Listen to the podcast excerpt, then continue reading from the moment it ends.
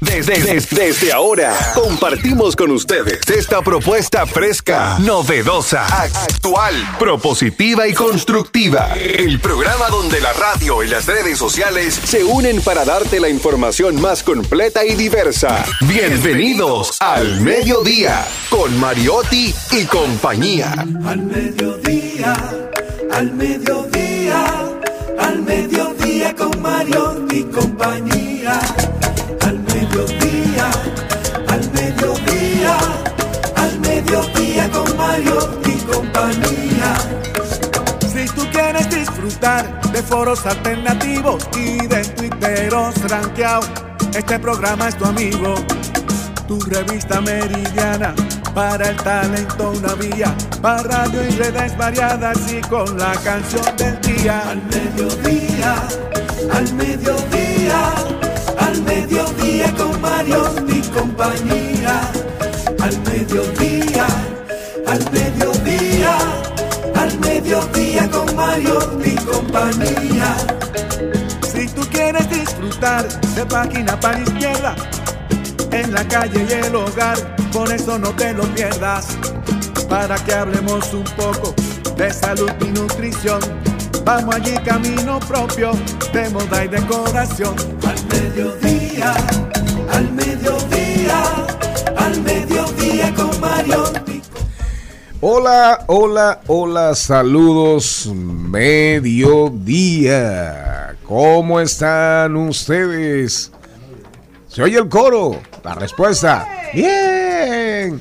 Ojalá, ojalá, ojalá sea así y el deber de cada ser humano es tratar por encima de todas las cosas de, haciendo las cosas bien, buscar su bienestar. ¿De acuerdo? Así que, digo, así es nuestra visión y así es como debemos encarar y enfrentar la misión.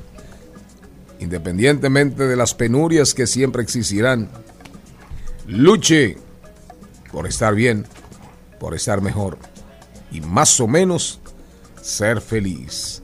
Charles Mariotti Paz, buenos días, digo buenas tardes. Muy buenas tardes, mi gente, feliz, agradecido de estar con todos ustedes, de que nos acompañen en este horario de transición de la mañana hacia tarde, que es al mediodía radio, al mediodía con Mariotti y compañía. Hoy con mi mascarilla puesta porque estaba sintiéndome un poquito, ¿verdad? Under the weather, como dicen los gringos, pero yo creo que es algo es lo responsable que debemos hacer. Si nos sentimos un poquito mal, volver a rescatar la mascarilla que por tanto tiempo nos acompañó y la hemos, la hemos mandado al olvido. Pero en estos tiempos donde anda la influenza, que mucha gente dice que es la, la gripe mala esa que anda, no, no es influenza. Siempre hay una gripe mala. Entonces, si usted siente síntomas o si va a estar en un lugar donde alguien ha dicho que se siente mal, póngase su mascarilla, cuídese y cuidemos a los demás. Nosotros queremos felicitar antes de pasar con Jenny Aquino a la productora Wall Boys de nuestro amigo Reinaldo Infante, sí señor, y a Cintia Ortiz. Wall Boys, todos los bumpers que ustedes escuchan de este programa los hace Wall Boys. Claro, la creación del don productor, del don conductor y del don creador. Las pautas, usted o yo, las pautas pero son de World Boys. Cintia Ortiz, Reinaldo Infante. Reinaldo Infante es la voz de la emisora Raíces. Esa voz que ustedes escuchan en la emisora Raíces de que, la fundó don, don José León, el grupo León Jiménez, es Reinaldo Infante. Una excelente voz. Escuchar a Reinaldo realmente es exquisito. Y también él es voz de los museos. Él hace como algunos resumen de actividades y en los museos cuando uno va escucha una voz y ese es él. Genial. Es una productora de, audio, pero trabajan, ellos trabajan contenidos para cinematografía, televisión, podcast, plataformas digitales, eh, agencias publicitarias, marcas comerciales, emisoras de radio, programas de radio. Felicidades en su 21 aniversario a Reinaldo y a Cintia Ortiz y gracias por la dedicación y el amor que le ponen a los bumpers de nuestro programa. Jenny Aquino. Usted no hizo la pregunta ahorita correcta. Acecha, ¿cuál es la ¿Cuál pregunta? pregunta? ¿Cómo están todos ustedes? ¿Cómo están? Muy bien. Así, esa era la canción. Gracias, Jenny. Claro, a que le di una, una galleta Cántala, al pasado. cántala otra vez. a No cambien el día, por favor. Cántala otra vez. ¿Cómo están todos ustedes? ¿Cómo están? Muy bien. Les traemos un saludo de amistad. Muchas gracias. Qué bueno es vivir en armonía y amistad. ¿Cómo están todos ustedes? ¿Cómo están? Muy bien. Hoy es un día, ¿viste? No Rememorar, recordar en su infancia. Hoy es un día triste dentro de todos.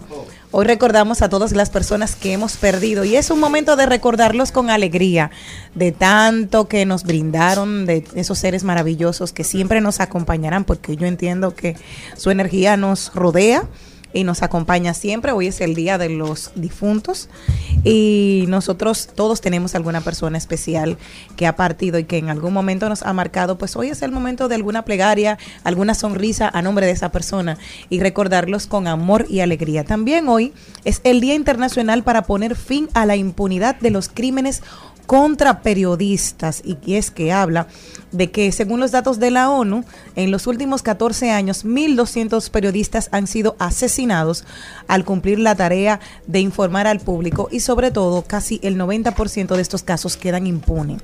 En República Dominicana yo hice un levantamiento de los crímenes que tienen que ver y no estamos tan mal respecto a otros países con, con la solución de, de la impunidad acerca de las muertes vinculadas a los periodistas en ejercicio. Eh, gracias a Cristian Morel. Eh, recuerden que estamos en Rumba 98.5. Rumba 98.5 es nuestra frecuencia en radio. ¿De acuerdo? Nuestro canal de YouTube para oírnos y para vernos. Rumba 985fm.com. Rumba 985fm.com. Nuestras redes, nuestras redes, agréguenos arroba al mediodía radio. Estamos en prácticamente todas las plataformas digitales.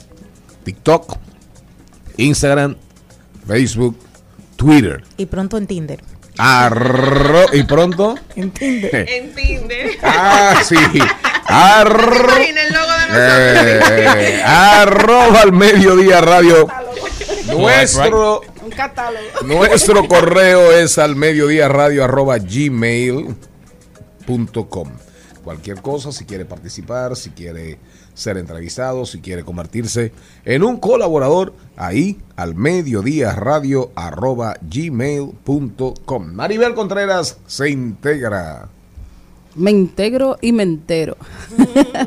bueno, feliz saludando a nuestro público que cada vez es más, más grande, más eh, colaborativo, más participativo, comentan en la calle, nos comentan a nosotros. Así que ¿Le nos sentimos, para que usted lo sepa. No No, se mienta ni se engañe. yo, nunca- yo no digo una No. cosa por que No, no se mienta ni se engañe. Por supuesto que Digo nos yo. ¿qué, qué le comentan? Vamos a ver, vamos a ver. Bueno, eh, me comentan que es el programa favorito para ir de camino a casa, porque se van en paz y además van aprendiendo. Y dicen, y dicen, ajá, que es un programa muy, muy divertido. He escuchado la, misma retroalimentación. también. Eso dicen que es divertido. Sí. Y que toca Diversidad divertida. temas tecnológicos. Información sin sufrición. Radio y redes, redes y radio, radio responsable. Salude, doña Maribel. Ya Sí, saludó. ya saludó, productor. Don productor, coja ánimo hoy. Este aquí, te presente, por favor. No, no, yo soy aquí, yo No, soy aquí. Lo que, pasa es que disimula estoy- bien. lo que pasa es que estoy leyendo el libro que vamos a recomendar hoy. Bueno, Oiga hoy- bien. Hoy es, es Día de los Muertos. Economía en una lección de Henry Hazlitt, que se lo voy a prestar a usted en lo que salgo en mi viaje para que lo lea. Economía en una lección. Hoy es ya el mañana. Hoy es ya el mañana que el mal economista de ayer nos incitaba a despreciar. Diañez. Hoy es ya el mañana que el mal economista de ayer nos incitaba a despreciar. Wow. Así habla Henry Hazlitt en el primer capítulo de este libro que construye la lección. Netflix, Netflix anuncia para que estén pendientes Eh, Netflix viene con 14, 14 series, 14 series, capítulos nuevos ya en su temporada navideña, que creo que arranca desde hoy con La Corona. Creo que están disponibles ya, eh, está disponible una temporada más de The Crown, que para muchos, para muchos es posiblemente la mejor serie hecha por Netflix y de las mejores series que están en el aire como, como, eh, equiparable a Peaky Blinders, que es la favorita Peaky Yo siempre la he Blinders. querido ver, pero es muy larga. Es la favorita del señor Mariotti. Míralo Paz. a 1.5. ¿Por qué le gusta Peaky Blinders a usted? Me gusta, me gusta porque liga la historia con, con la ficción. Personajes que existieron, pero que se tergiversaron o se manipularon para que fueran más entretenidos. Y además es una serie que atrapa. Los personajes están bien concebidos. Y la historia también. Así es, ¿cuál? Y muy bien llevada. Súper bien realizada. Súper bien realizada. ¿Cuál es su serie favorita? No estoy viendo ninguna serie. Pero ninguna, nunca, no, no le gusta ninguna serie. Sí, Salvado por la Campana. Pasión de los Gavilanes. Ah, bueno, es novelas. Pasión A- de los A Gavilanes. nivel de novelas Ah. es otra cosa. ¿Eh? Me gustan las turcas. Marimar. Ok, pero serie, pero serie. Serie. ¿Qué Bueno, que ahora les, le llaman serie a las novelas. No, Ok, pero ¿qué se- no, no, no, ¿qué serie? ¿Usted no ha A visto en Netflix? marcó. No. Sí, no, en Netflix ya. no he visto. No, No, no, no. el Yo, yo me quedé detrás y no soy. Incluso lo que estudiamos guion Sí. nos enseñan cómo hacer guion para series de Marlena, televisión. usted cogió un guion para curso. televisión. ¿Qué curso? Ella hizo un cursito días. y ahora No, no, no, dice lo que no, estudiamos no, guion. Pero si Fran Peroso te escucha. Oye, si país. Fran Peroso te oye. Es Atención, que lo que estudiamos guion. Oye. Exacto. Entonces, a nosotros nos enseñan a identificar entre las miniseries, entre las series, entre las novelas, entre televisión, ficción, no ficción. O sea que no es lo mismo, Jenny. Ok. Ok. ¿Puedo Eh, decir eh, cuál es la mía favorita? Le dieron su pelita. no, le dieron su que- pelita. no, yo ¿Puedo no decir la mía? Sí, sí, la suya, Bueno, claro. la mía no es una, la mía son varias, pero, Dígalas, pero me voy a quedar con la con la que más, con Anne with E. Ay, Anne con una E. miniserie. Es una miniserie. Exacto. Bueno, Pero por- muy buena. pero tuvo eh, tres temporadas. ¿Cómo así que una miniserie? Porque Anne es chiquita. Ajá. Estudiaron guion. Estudiaron guion. Si la gente no Sí. alta, Eva, entonces es una ortodoxa, pues. Sí. No, ah, a mí me encantó Maribel, Ortodoxa, esa fue una miniserie. estudiaron guion. Exacto. Sí. Ahora ya. Mi otra Es segunda, mi otra segunda favorita fue el Ministerio del Tiempo. Ay, desapareció. A mí me encantaba. Y eh, las chicas. del- Española, Española. Es un libro, es un libro. serie. Y me gustaron dos españolas, además de esa. La chica del cable y Gran Hotel. Ay, a mí también, Gran Hotel me encantó. Las mías favoritas. Oigan bien. Ay, Hawaii baby. 5-0. Mi serie Pero esas son de cuando Hawaii, nosotros- Hawaii 5-0. De Eh, cuando nosotros éramos chiquitos. no, no, no, Hicieron no. un remake. La serie, la serie. Hawaii 5-0. Sí, pero es que tú tienes referencia histórica. de- Sangre azul. Que la, la hicieron de nuevo. Sangre azul. La Blue de, Tom, eh, la de Tom Selleck. Sobre una familia de, or- de origen irlandés. Ah, no la vi. de origen irlandés que todos son policías. Todos. eh, En, en New York. En Nueva York. York. Bueno. ¿Cuál más? Ah. eh, la NCSI. Ah, todo lo la que de tiene que Hawaii. ver. NCSI Hawaii es la que veo. Me encanta. The Crown. The Peaky Blinder. Outlander me gusta a mí también. Mi Pinky. The Pinky Blinder Mira, me encanta. A mí no me gustan mucho las series largas porque siento que me hacen perder mucho tiempo porque a veces quiero verlas. A mí me gustan las series como Friends, como Seinfeld, que son series que no importa el capítulo donde tú la agarres, tú entiendes lo que Exacto, está pasando. Porque yo por lo general veo televisión cuando ya me voy a acostar. Es decir, ya cuando se, está- se acabó el día, que ya hice todo lo que iba a hacer, me acuesto en la cama y esa última hora veo televisión y me duermo fácil viéndola.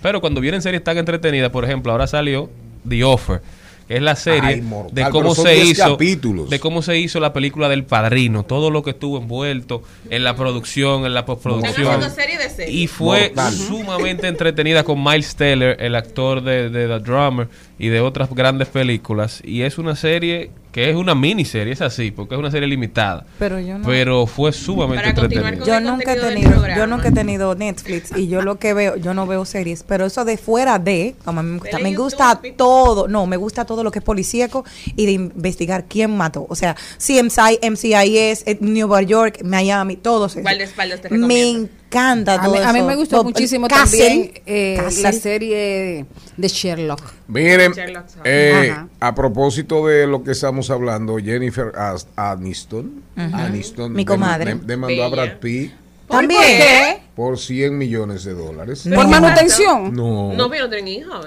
Ellos fueron por novios. un tema No, empresarial. marido y mujer. Marido y mujer. Mi comadre Jennifer. Por la venta de la empresa de productora de programas Qué chulo. cinematográfica Plan B. Eso es celosa que te so que Eh, Jennifer No, no, la Aniston formaron, la formaron juntos. la formaron juntos y lo demandó. Mire qué información más interesante. Nos vamos con el guion. Vamos una musiquita ahí.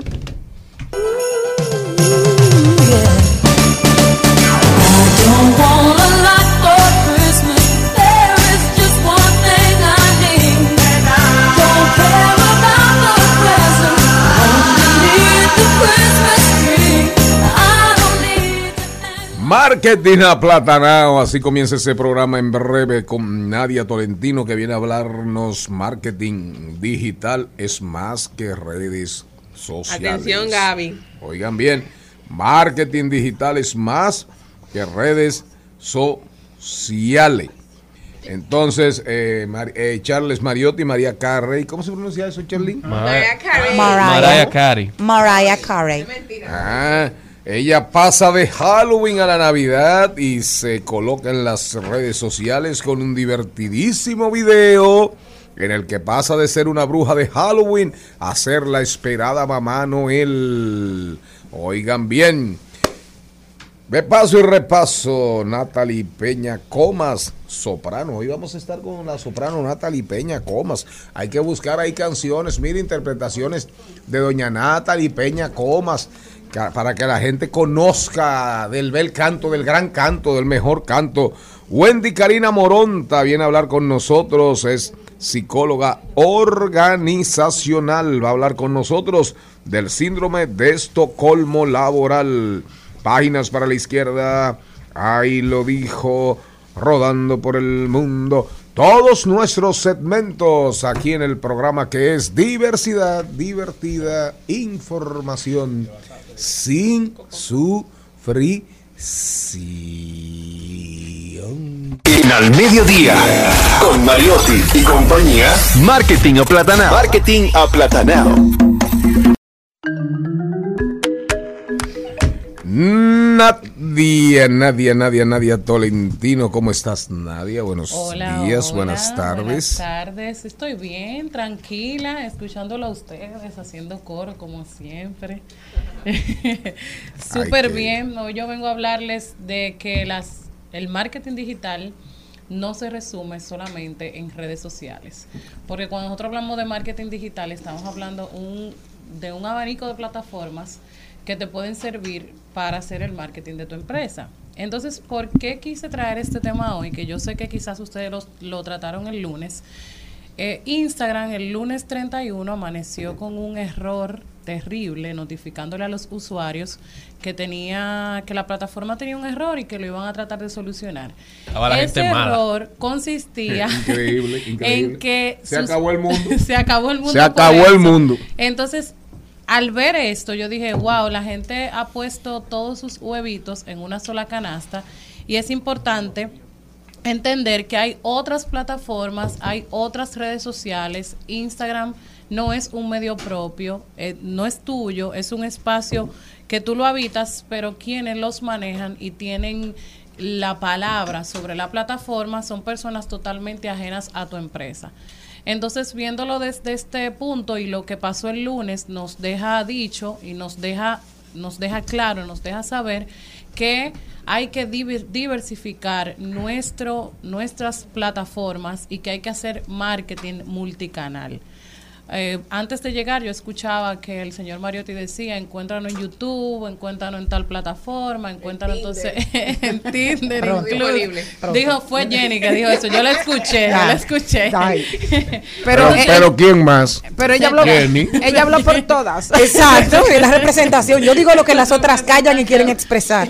Entonces se trata de eso, de diversificar las plataformas para que cuando suceda este tipo de problemáticas, tú no te quedes en el aire, no pienses que el mundo se está acabando porque una sola red social tuvo un error. Entonces yo traigo algunos consejos. El número uno es tener un espacio digital propio. Un espacio digital propio es tu página web.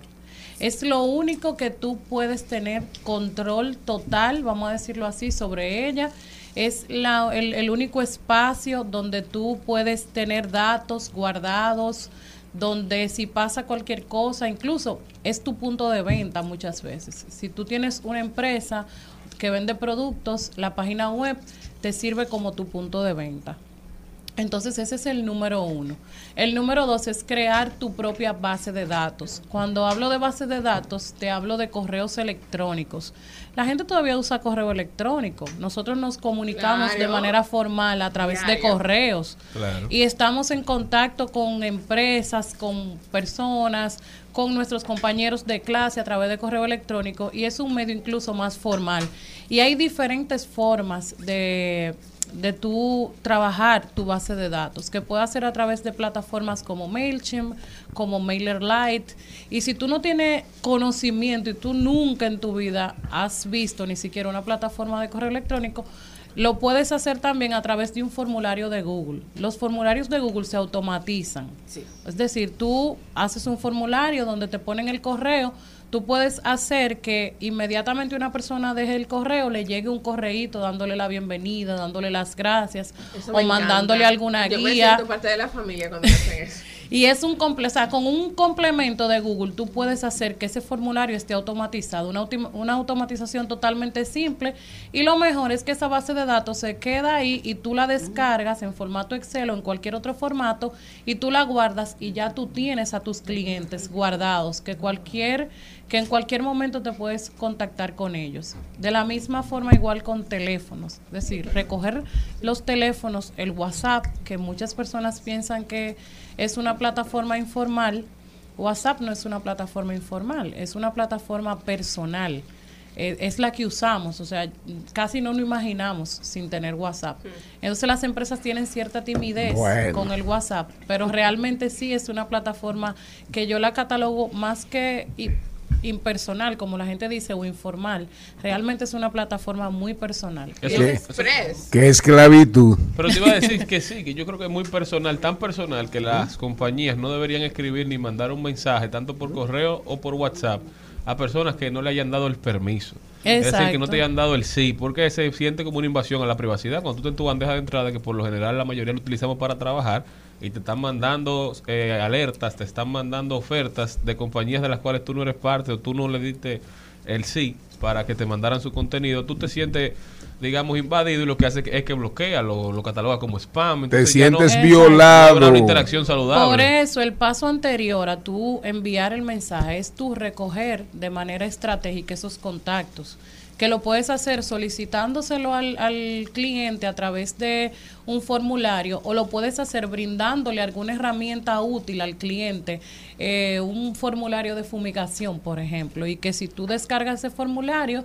tú me das el permiso de yo tener tu número de teléfono en mi base de datos. Entonces, antes de tú enviar mensaje debe estar esa parte de recogerlos de manera estratégica y hacerle saber al usuario para qué tú vas a utilizar su número de teléfono. Incluso en Estados Unidos es así, si tú haces una publicidad eh, inmobiliaria para los Estados Unidos, el formulario obligatoriamente te obliga a decir, a decirle al usuario qué tú vas a hacer con su número de teléfono. Entonces, estas son las pautas, como les digo, diversificar las redes sociales. Por ejemplo, Pinterest es una red social que nosotros la requete usamos para buscar outfit, encanta para buscar eh, Referencia en todo. referencias de la casa. Entonces, las arquitectas, las diseñadoras de interiores, pueden tener fácilmente diversificada su plataforma con un blog y el Pinterest. Y de verdad que pueden tener mucho más éxito que poner todo Claro. en la red social de Instagram. El segundo punto que le dije es trabajar tu base de datos. El tercer punto, tener tu medio propio. Y si no conoces ninguna plataforma de cómo recoger correos, lo puedes hacer a través de la misma, del mismo formulario de Google, que es bastante sencillo, bastante simple, todos lo conocemos.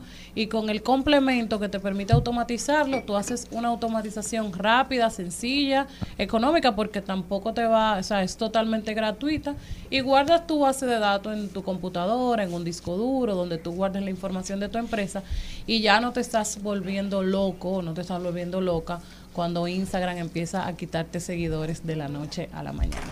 Es increíble cómo el, el nivel de, de, de histeria, de histeria real, desesperación, que que provocó ese problema de, de Instagram. dinero de un productor. Que después dijeron, que después dijeron, no, que era una broma. Oigan bien, una broma de Instagram con motivo del Día de Brujas. No, Pero es yo- verdad. No, no, ellos dijeron Es que verdad. el problema había sido solucionado. Solamente dijeron eso y a las personas que le quitaron seguidores ya se lo habían devuelto. Porque las cuentas suspendidas fueron de nuevo devueltas a sus dueños. Ahora, que fue antes, antes de irnos al cambio, si la guionista lo permite y el, y el, Diplomada. y el control, el control, si ellos permiten que ese programa siga, eh, eh, Elon Musk, ¿qué va a pasar con los box? ¿Qué va a pasar con las granjas? O sea, ¿qué eh, logrará Elon Musk adecentar, llevar a la realidad esa, esa red, esa plataforma tan que es tan odiosa, porque ahí, ahí se destila, ahí, ahí comen hígados ahí, eh, en, en Twitter. Pero es la favorita de los políticos. Sí, sí, claro, claro. Es, es, la, es la más política. Pero todas, es- todas estas medidas eh, harán más sincera, más sincera la, la plataforma, Yo creo que la harán más rentable. más rentable, Más rentable. sin box, Bueno. eliminando cuentas falsas. Vamos a ver qué pasa, pero yo sí creo que los políticos tienen suficientes fondos para pagar sus 20 dólares mensual por tener una cuenta No, ya no son 20, son 8. Depende del país. Depende. Ah, depende. Depende. Sí, la pobreza ¿Qué te opinas, ayuda. Ese Con el, el tema, tema- de, la, de la granja. Lo que pasa es que ese es el tema, era el tema de tecnología, pero vamos a, a tocarlo ahora. Ah, bueno, no, no, no. No, mira, es una dinámica interesante la que se está dando con Twitter ahora. Porque ¿qué fue lo que hizo Elon? Elon, como cualquiera que hace una compra Un sin tener dinero, lo que empieza de una vez a Un buscar forma de hacer par de pesos, de recuperar algo de su inversión. Hizo una compra grande. Imagínate tú, cuando tú compras algo que no tienes que comprar, tú de una vez empiezas a justificar la compra. Bueno, pero ese es el comentario de Hablemos de, Tec- eh, Hablemos de Tecnología de Charles Mariotti Paz. Mientras tanto, hola, saludos, buenas tardes. Eh, esa es la cantante, qué bien.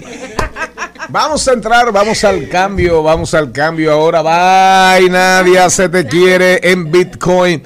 Con, vamos a entrar al cambio comercial de las 12 y 30 con esta cancioncita. For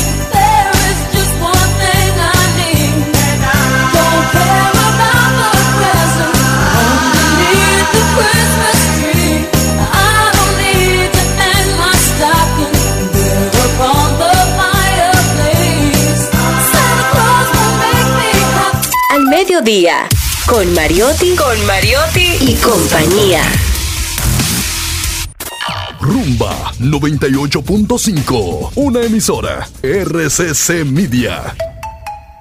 Seguimos, segui- seguimos con Al Mediodía, con Mariotti y compañía.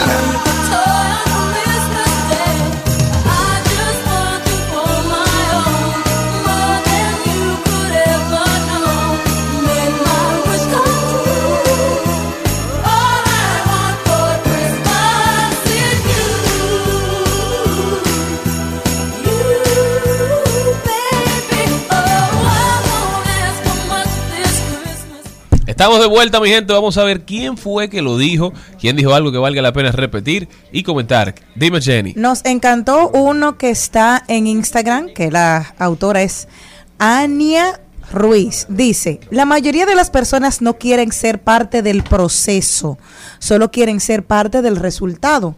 Pero en el proceso es cuando te das cuenta quién merece estar en el resultado. ¿Cómo fue? Ahí está. ¿Cómo Ahí fue? me- gusta.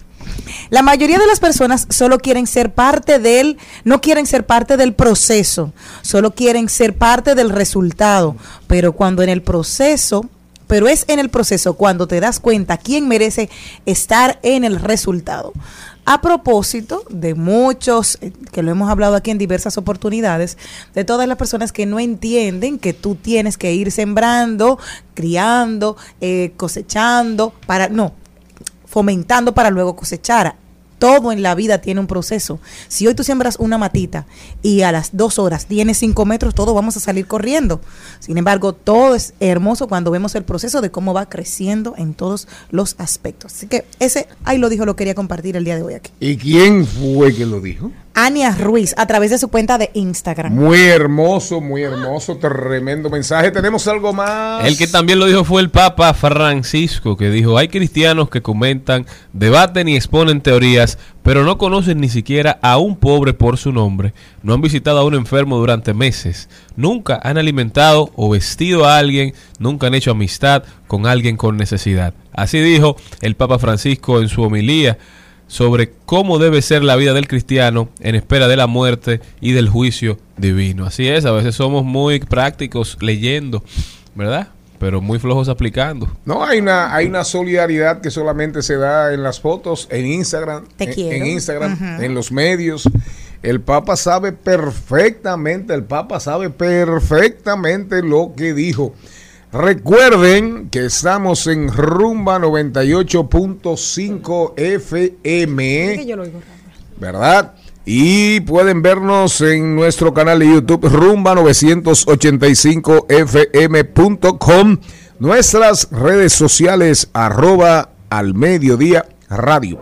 Ahí estamos en las principales plataformas del ecosistema digital.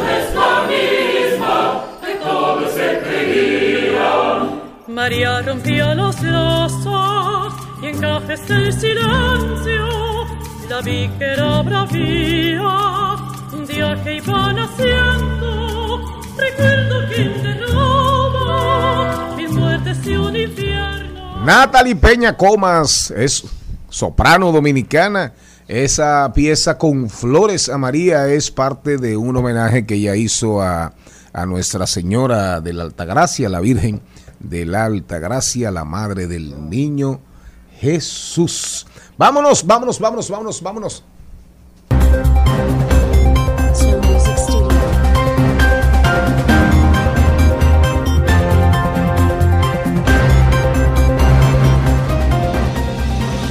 Vámonos a rodar por el mundo, Jenny Aquino. Me voy a Venezuela y es que el presidente de Venezuela, Nicolás Maduro, ha recibido este martes en el Palacio de Miraflores al presidente de Colombia, Gustavo Petro, escenificando de esta forma el restablecimiento de las relaciones entre ambos países después de que la frontera en común haya sido cerrada por siete años. Eso eh, estuve viendo en CNN y en algunos canales, eh, tanto de Colombia como de Venezuela, el- la ceremonia y ya el movimiento, el movimiento que se vive en la frontera eh, colombiana y venezolana. Un gran paso, un paso de avance, un significativo avance para las relaciones entre los dos países y va a tener un peso económico. Esa frontera, esa frontera fue muy, muy, muy, muy, muy activa en el pasado. Todas las fronteras tienen algún esquema de contrabando, de aquello, de lo otro, delincuencia, ilícitos, pero también hay un esquema fuerte de comercio, de calidad de vida, de generación de ingresos. Señor Mariotti Paz. Vámonos para Brasil, donde días después de ser, de ser declarado victorioso Lula, el presidente Bolsonaro que perdió, ha aceptado pasar las riendas del gobierno al presidente al que resultó ganador el primero de diciembre. Lula, de izquierda, tiene muchos temas que resolver cuando vuelva a la presidencia de Brasil, pero el principal, el que va a asumir con más vehemencia, con más fuerza, será proteger la Amazonas. Es decir, Lula ha dicho que este va a ser su principal compromiso, porque aunque solamente signifique el 1% de la superficie de la Tierra, este pedazo es un potosí de la biodiversidad y debe ser protegido a toda costa. Para que se sepa, en la Amazonas hay, viven más del 14% de todos los pajaritos del mundo. Jenny Aquino nos va a dar una información sobre. Háganse de cuenta que estamos en el segmento clave A. Jenny Aquino tiene una información súper interesante que complementa lo dicho por el señor Mariotti Paz. Los presidentes brasileños que más apoyaron la Amazona, la, la Amazonía, eh, que más reforestaron. ¿Y ustedes saben quién fue el que más reforestó? Ignacio Lula da Silva, sí, estuvo desde el 2003 al 2010 y pasó con él que en el 2004 hizo el programa PRODES. Esto ayudó a que muchos de los aborígenes que vivían dentro de la selva le enseñaron a cómo manejar el Google, Google Maps y ellos podían incluso visualizar las zonas que habían sido deforestadas porque como conocían por debajo a través del satélite se ubicaban para saber si iba creciendo o no. Hay que tener unos datos importantes.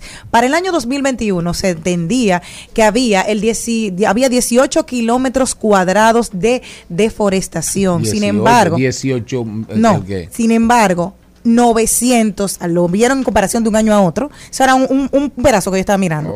Al año siguiente, en este 2022, a septiembre de ahora, se había incrementado en 976 kilómetros cuadrados, el mismo espacio de hace un año Ah, anterior. Eh, escogieron, eh, escogieron En un punto. comparación, exacto. 18 y ya iba en 900. a 976 kilómetros cuadrados, lo que significa un 5.322% de deforestación. Además de que Greenpeace ha dicho que yo, eh, Jair Bolsonaro recortó el presupuesto medioambiental, fue una de las personas que permitió más tala dentro de lo que se considera el pulmón del mundo y que es el peor presidente que ha tenido los más grandes y drásticos cambios a nivel medioambiental agrediendo la selva amazona. Así es, así es. Eh, Lula sin dudas, Lula sin dudas eh, fue y será un gran aliado del pulmón del mundo. Eso es importante, sumamente importante para, sumamente importante para la humanidad. Así que bienvenido, bien- bienvenido Lula. Temer no hizo absolutamente nada por la, por la selva. El único que de verdad se fajó con la selva fue Lula. Y Dilma hizo alguito, porque Dilma tiene vocación de, de medio ambi- eh, vocación medioambientalista. Pero realmente qué bueno que Lula ganó en Brasil porque era una gran preocupación para el mundo, para la humanidad. Y fíjense ustedes, y terminamos, ¿usted tiene algún rodando por el mundo? Fíjense ustedes que inmediatamente Lula asume la presidencia, Bolsonaro reconoce, Lula anuncia que se va a la cumbre sobre cambio climático, sobre cambio climático en Egipto. Eso, si Bolsonaro hubiese ganado las elecciones, Egipto ni por asomo se junta con Bolsonaro. En el 2003 asume Ignacio Lula da Silva la presidencia y en el 2004 ya tenían el 80% menos de deforestación que cuando él llegó, porque uno de los pilares que tuvo dentro de su gestión gubernamental fue precisamente cuidar el medio ambiente. Sí, señor. Nosotros, en breve estará con nosotros Natalie Peña Comas, soprano, y no de la serie, ¿eh? No de la serie, pero mientras tanto nosotros vamos a leer.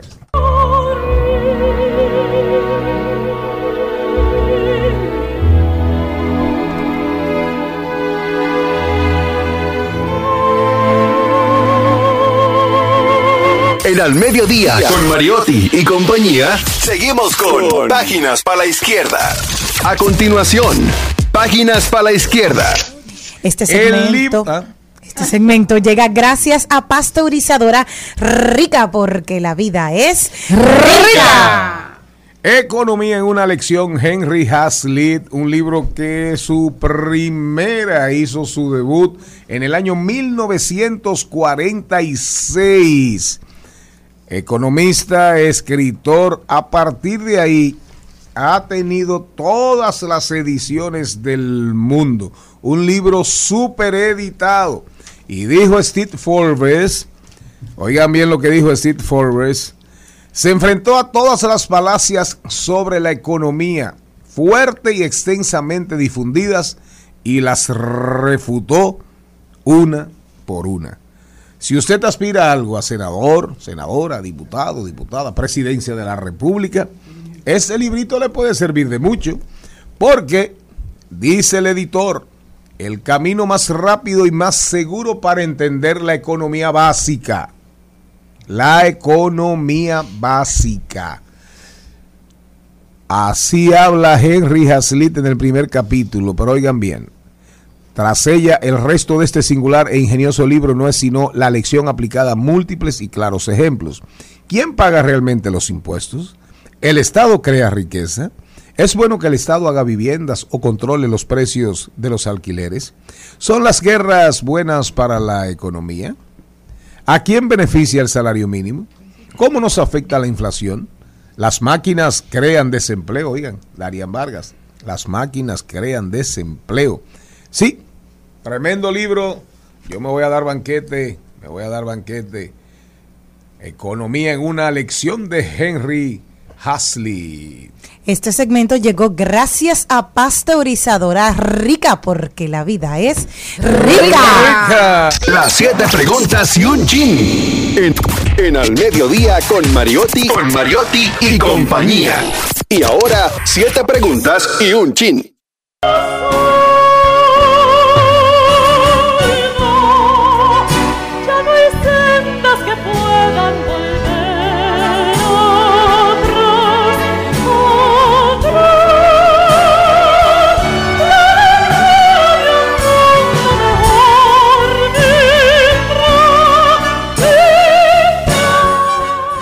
Fernando Casado, oye, qué canción.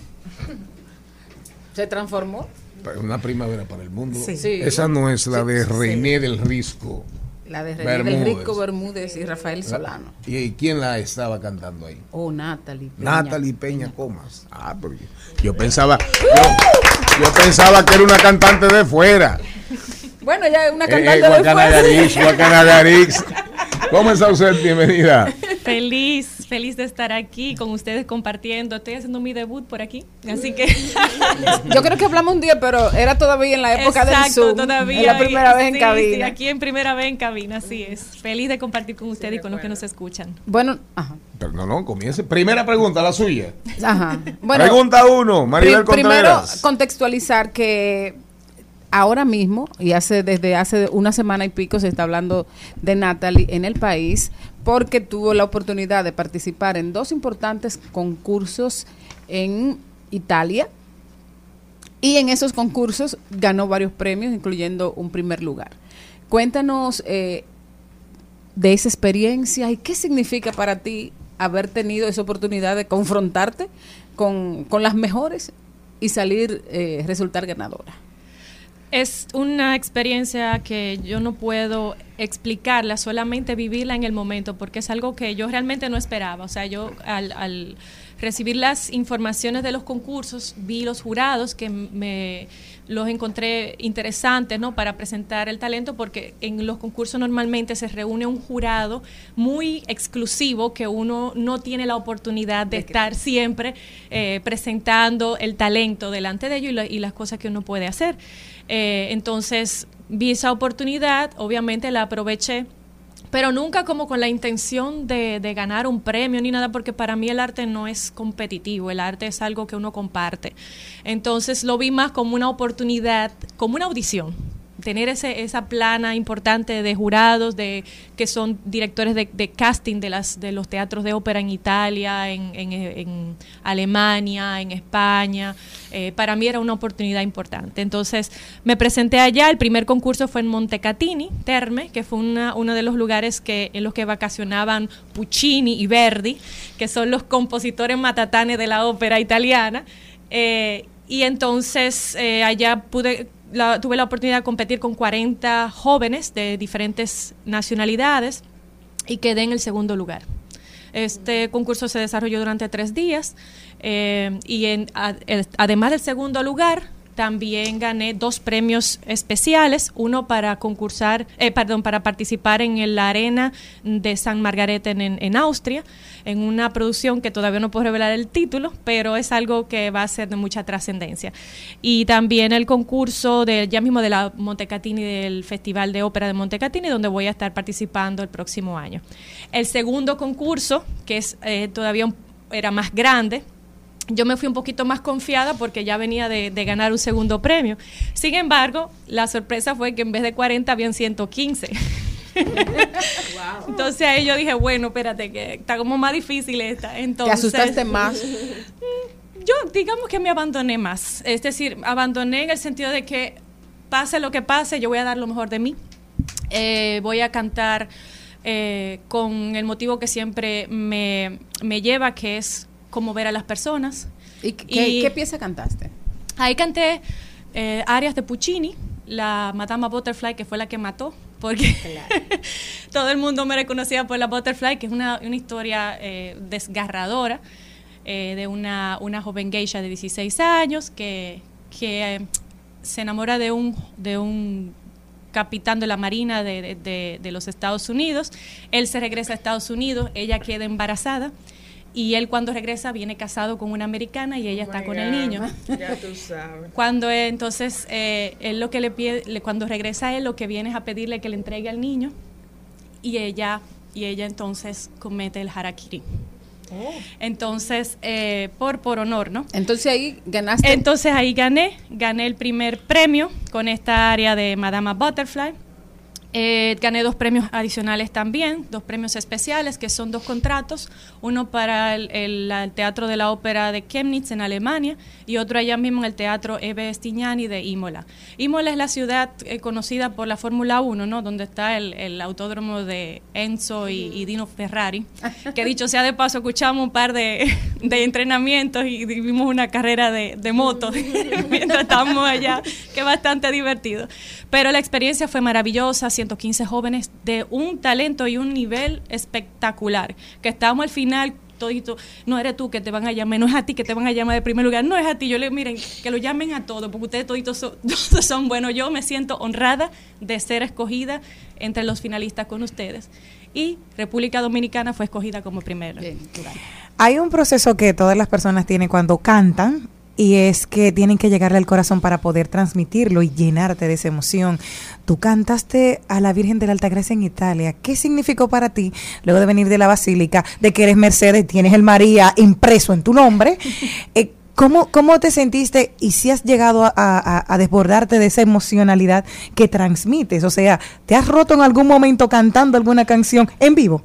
Sí, me pasó precisamente cantándole a la, a la Virgen de la Altagracia en, en el primerito concierto que tuve en la Basílica con el maestro José Antonio Molina y la Orquesta Sinfónica Nacional.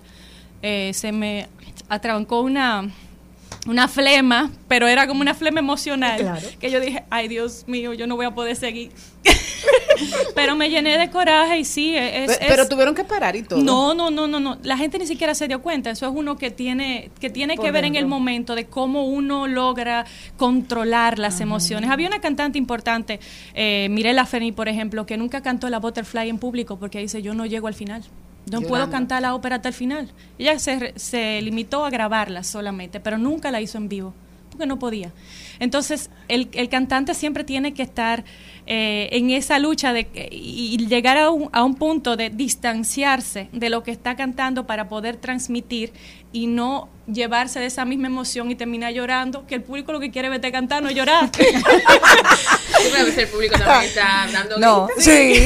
Bueno, hay algo, hay algo también con, con, con María. Me gustaría saber cómo nació esa pasión mariana tuya, que ya tiene un disco, que tiene toda, toda esa peripecia que estaba comentando Jenny, y que además nos espera también un documental conducido, dirigido y, y bregado por ti. ¿Cómo fue que nació eso y cuándo tú crees que podemos ver el documental ya? La, yo entiendo, ¿no? Que, que surgió de cuando pequeñita la devoción mariana. Yo recuerdo a mi abuelita paterna que siempre tenía un cuadro precioso de la Virgen con ella eh, y, y la veía siempre rozar, rezar el rosario. Ella era una de las personas como de la, de la, la que estaba como la que manejaba todo y incluso hasta rezaba en, en latín. Un rosario en latín, o sea que era una, una poderosa, poderosa. Entonces, eh, pero surgió, de alguna manera, en el colegio siempre me, me, me pedían en el coro del colegio que cantara el Ave María. Y yo no, no sabía por qué, pero me gustaba mucho la canción Ave María de Schubert, que es el de las bodas, ¿no? El que todo el mundo oye en las bodas. Y, y de ahí surgiendo, eh, se fue como, como identificando más la fe, la devoción. Eh, y bueno, sí, he tenido la oportunidad de cantarle varias veces en la Basílica, en el Vaticano, que hicimos un concierto ahora en mayo pasado, de este año, perdón.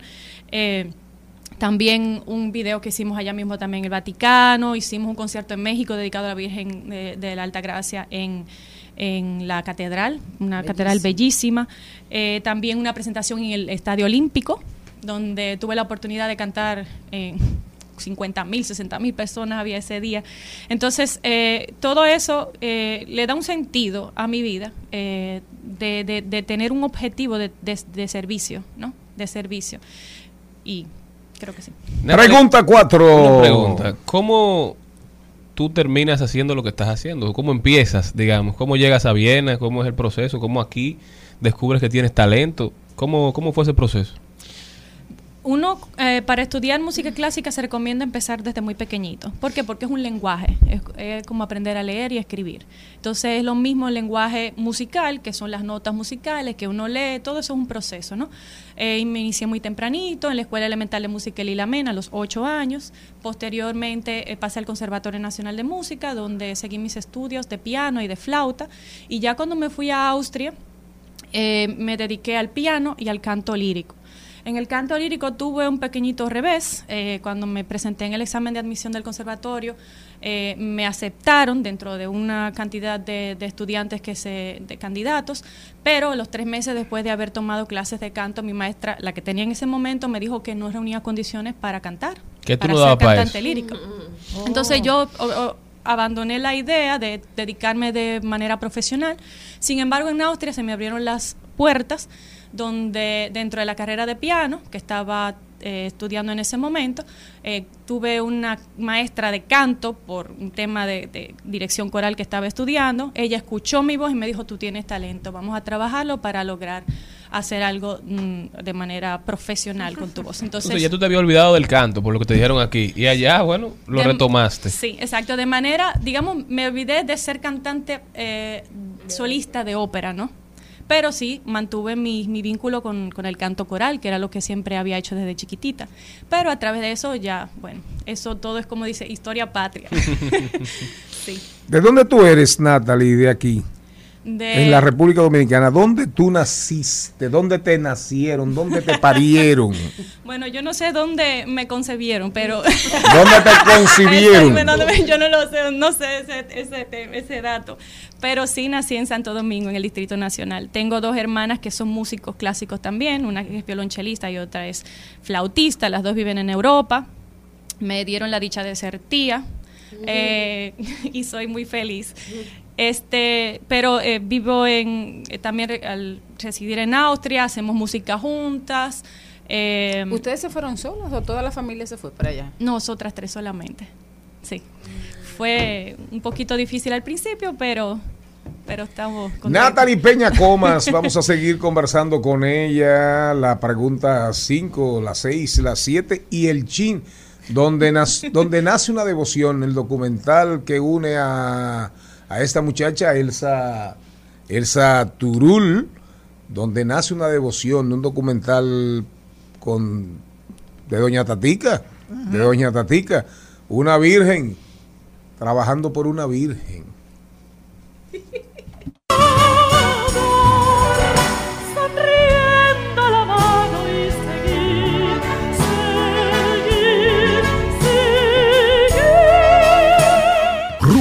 98.5, una emisora RCC Media.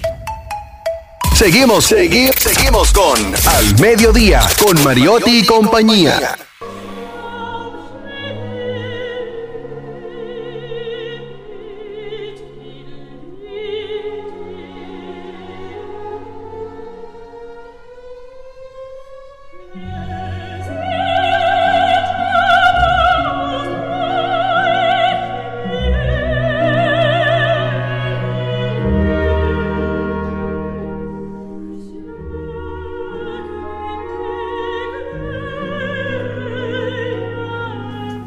Natalie Peña Comas. Ella venía para de paso y repaso, pero se pasó de largo. Entonces cayó en siete preguntas. Cayó en siete preguntas y un chin. Oigan bien, oigan bien. Atención, Darían Vargas. Atención, Darían Vargas.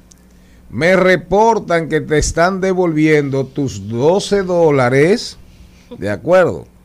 Que, oye bien, ¿qué pagaste? ¿Qué pagaste por entrar, por acceder a la cuenta para adultos de la señorita Yaneiri Infante Honoret? Yaneiri Infante Honoret. ¿Usted sabe quién es esa? La materialista. Ay, no, bueno, lo creo. Darían, después no digas que te gusta mucho hablar del mundo del yo no sé. Te están, eh, Dando seguimiento. te estamos dando seguimiento. Oiga, ¿cómo se llama la materialista? Eh, es- eh, estoy, salgo con este asunto porque ustedes están oyendo a Natalie Peña Comas cantar, ¿verdad? Sublime. Eh, ¿Verdad? Entonces, Yaneiri Infante Honoret, así es que se llama la materialista, para que estemos claros. Eh, la quinta pregunta, ¿quién quiere hacerla? ¿Quién desea En el hacerla? caso de, yo quería saberla, que... Eh, pero hable, hable, hab- hable bien, hable duro. En el caso, Que no, ya usted va no para porque Tinder. al lado de, sí, claro, al lado de Natalie tengo que ser un poco más sutil porque ella es muy delicada, entonces yo soy muy rústica. No, porque eh, Normal. Na- Natalie se lava el cabello con Coca-Cola. Ah, no, yo, yo con champú y mi caquito. No, ustedes no saben que la Coca-Cola hace milagros en el cabello. Para, para rizarlo, para rizarlo. Es la cerveza Bueno, que- para no, la no, no, la Coca-Cola La Coca-Cola también. La También. Coca-Cola ¿Qué también. tipo de- de- de La? Coca-Cola. Yo sí no necesito Coca-Cola. Hasta la cola real. para ponértelo un poco. Nosotros sabemos de la experiencia de tener una hermana melliza. ¿Cómo fue crecer ustedes dos? Porque siempre hay esa conexión especial. Y si tuvieron el, pro- el problema no de cuando se, melliza, se separaron. No, yo tengo unas pequeñas. Ah. Las pequeñas. Yo le llevo 14 a las dos. Yo fui la madre sustituta. En el caso. Mira, ella hubiese nacido cuatrilliza. Oye bien, oye bien. Imagínate, cuatrilliza. El mundo no El estaba mundo preparado. no lo hubiese aguantado. el Cuatro así. No. Yo. Imagínate, el que es muchacho. ¿Cómo es esa conexión con tu hermana? ¿Y se tuvieron que algún momento separarse cuando decidiste irse a Viena o se fueron juntas? ¿O cómo fue ese proceso? ¿Y si hicieron algunas travesuras juntas de esas cuando eran pequeñas que nos puedan contar? Ah, pero Natalie tiene fotos sexy. Oh. Dios mío. ay. Oye, miren ahí.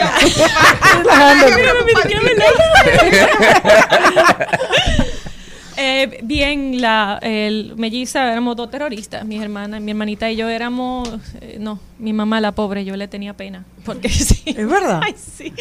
Éramos, eh, fuñíamos mucho cuando chiquita. ¿Eran divertidas? Eh, sí, yo creíamos que sí, que éramos divertidas, pero ella y yo solamente, porque mi mamá no se lo encontraba tan divertido. ¿Alguna anécdota que tengas de alguna cosita, alguna pela que le Eh, bueno, no, pel, bueno, eh, la pela era incontable, pero una vez hicimos que, que para probar, ay Dios, Sí. no me no me odien los los, am- No, los amantes de los animales, pero una vez metimos un gato en un tarro, debajo de un tarro para contarle las vidas. Dije a ver cuánta vida tenía y pasó ¿Cómo el fue? gato como el gato Ay. pasó como como Vilma, cuatro o cinco días. La nueve. Como cuatro o cinco días bajo el tarro y mi mamá, y, ¿y este Molina. gato dónde que sale? ¿Y este gato? ¿Y este gato? Y, y mi mamá entonces lo encontró bajo el tarro. ¿Y este gato? Ay, ¿De la- cuándo está aquí? Y nosotros, mami, ¿cuántas vidas le quedan? Como decía que, la- que el gato tenía eh, siete vidas. Me encanta. Pero Me repite, encanta. graben eso, graben eso. No, no, ya no. Tu hermanita y tú metieron un gato para contar a ver si tenían las Las siete siete vidas. vidas, y que por día a ver si tenía. Muchacho inventa. O sea que No, duda. Inventamos mucho, sí, éramos muy, muy creativas, pero gracias a Dios pudimos canalizar esa creatividad a través de las, de las artes. Entonces, mi mamá vio un respiro. Natalie, tu experiencia. Quinta pregunta. Otra vez. Digo, sexta Ah, pregunta, sexta perdón. pregunta. Ay. Mira ahí mi, mira mi, mi apuntador. Eh, eh, eh, y tú eres la guionista y él es el apuntador. Está en lo suyo, está en lo Mira, suyo, está Natalie. pendiente. Sí, Natalie.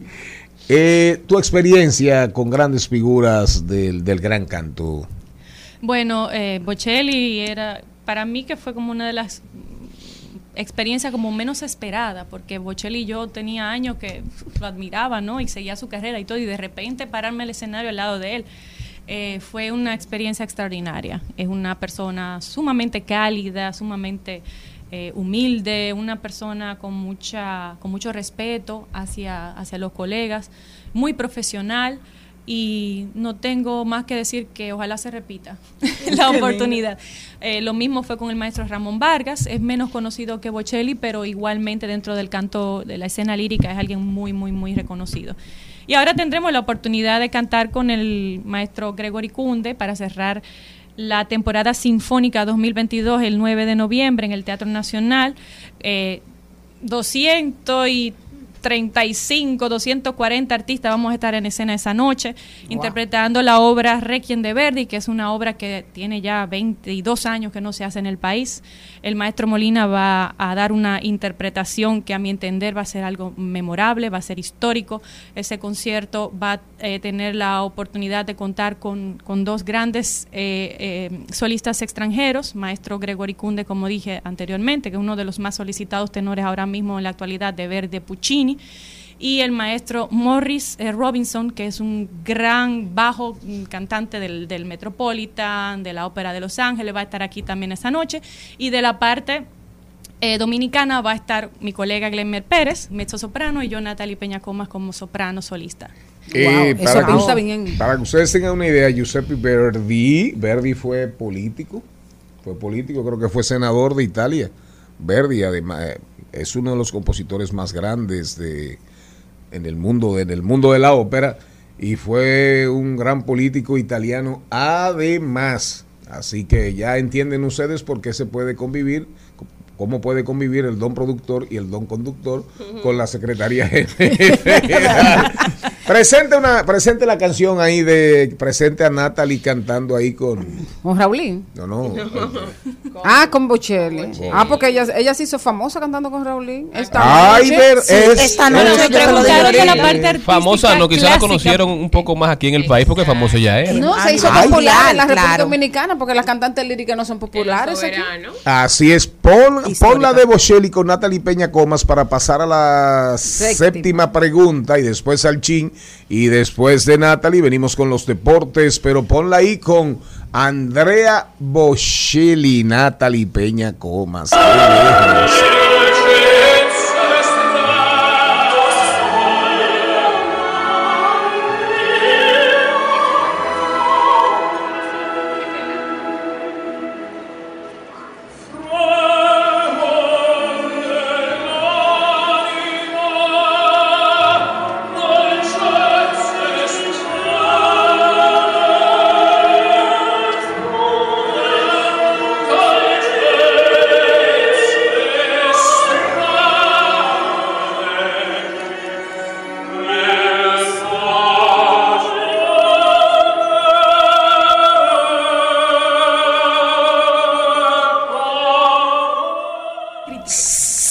Séptima pregunta para Natalie Peña Comas aquí en Al Mediodía Radio Diversidad Divertida, información sin sufrición. Me gustan las primicias y yo tengo entendido de que estás grabando. ¿Qué Primicias. está produciendo Primicias ahora mismo? en eh, el sol Natalie? de la mañana. Rumba. no, hombre, así es que dice mañana. Sí, pero estamos aquí. Bueno, es un proyecto eh, que me hace mucha ilusión. Es mi primer disco de ópera, porque hasta el momento había hecho cosas un poquito más populares. eh, había hecho un disco mariano, había hecho eh, música de cámara, pero este es ópera, ópera, ópera. Eh, es un disco que va a contener, es un contenido de mujeres en la política, de mujeres poderosas. Mu- Mujeres en la política. Sí, pero de, o sea, de, de las de las mujeres que eran reinas, que eran políticas, que tenían un- una idea revolucionaria, que eran mujeres. O sea, de óperas algo- escritas a ellas. Sí. Bueno, la mayoría de las óperas son, las reinas son, son las mujeres, un- salvo un par de, de casos que son hombres, pero mayormente concentrado en el, en, en el personaje de la mujer, ¿no? ¿Y Eh, cuáles mujeres vamos a tener ahí? eh, vamos a tener a Cleopatra. Catalina. Catalina Vamos la Grande. eh, no, no, no, de ese, ese papel no lo tengo.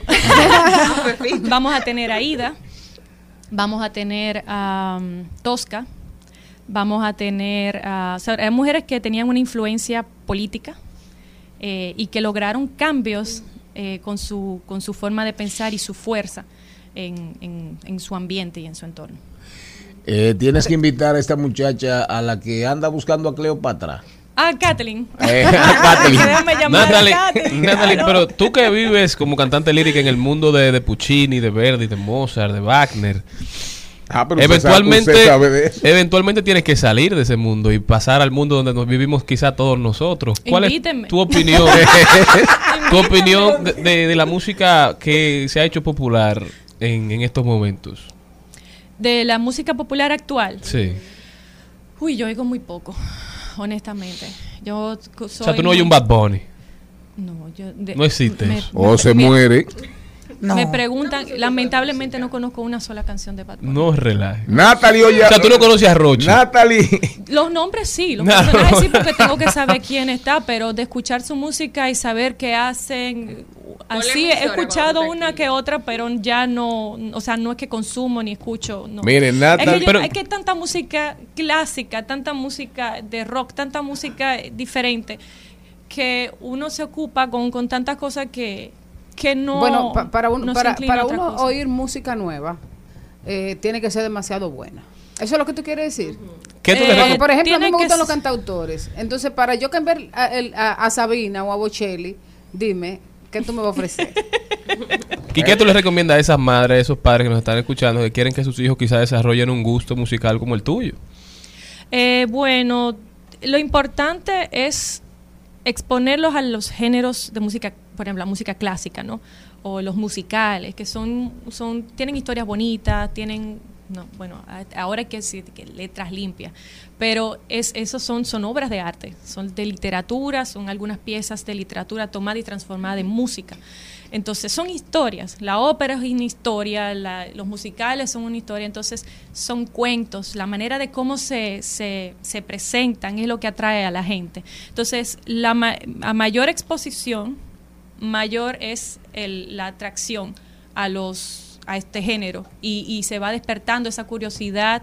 Hay muchos que se dedican a la música clásica después de haberla estudiado y hay otros que simplemente lo abandonan pero quedan como público y ya se quedan en ese, en, en ese círculo de la música, en, en ese gusto musical. Ya no necesitan otro género. Natalie Peña Comas. Sí, señor. En definitiva, mire, si Natalie oye a una de esas personas que usted mencionó, Bonnie, que cantó ópera una vez. eh, fácilmente se le ¿En rompe serio? un oído. Natalie, gracias. Gracias, Natalie. Qué feliz. Felices de tenerte aquí con nosotros. Eh, éxitos, éxitos. Pero sí, un chin de esta noche. De esta noche. Desesperada estoy por tenerte aquí a mi lado, abrazándote. Natalie, ahí tú cantaste con, con en- cantaste con ese muchacho, ¿cómo se llama? Raulín Rodríguez. Con Raulín Rodríguez. Eh, ¿Tú te atreves? ¿Tú te atreves a hacerlo aquí así a capelita pura? A capela. Vamos a Yo ver. Atención, Ismael. no he hecho mi ejercicio. Me agarraron fuera de Ah, ya, yo lo- lo- los hice por ti. Gracias, mi amable. que va para arriba. Cinco tonos más solamente. Esta noche voy a buscarte. Ya no aguanto más. Desesperada estoy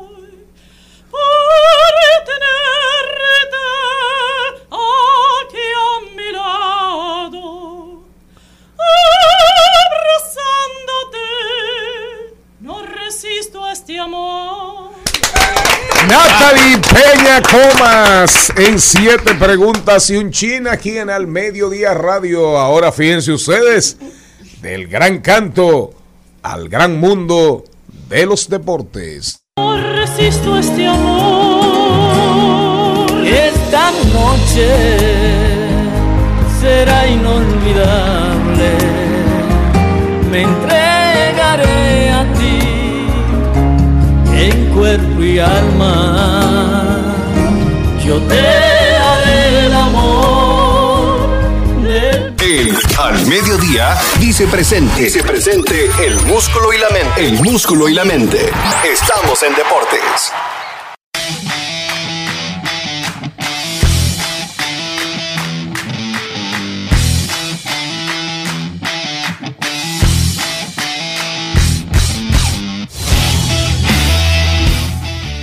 Qué programazo, qué programazo, qué menú, qué banquete, qué banquete. Hoy comimos lengua de faisán. Lengua de faisán comimos hoy. Así es. Em, eh, ¿Cómo se llaman? Muslos de rinoceronte. Qué banquete, qué banquete. Señor Mariotti Paz, alias Carlo, ¿cómo andamos? Buenas tardes, buenas tardes a toda la audiencia del mediodía. Arrancamos con este recuento deportivo hablando de las grandes ligas, ya que en el día de ayer se anunció el ganador del premio Roberto Clemente, que se le da al jugador que representa los valores de la, ma- la Major League Baseball, tanto dentro como fuera del terreno.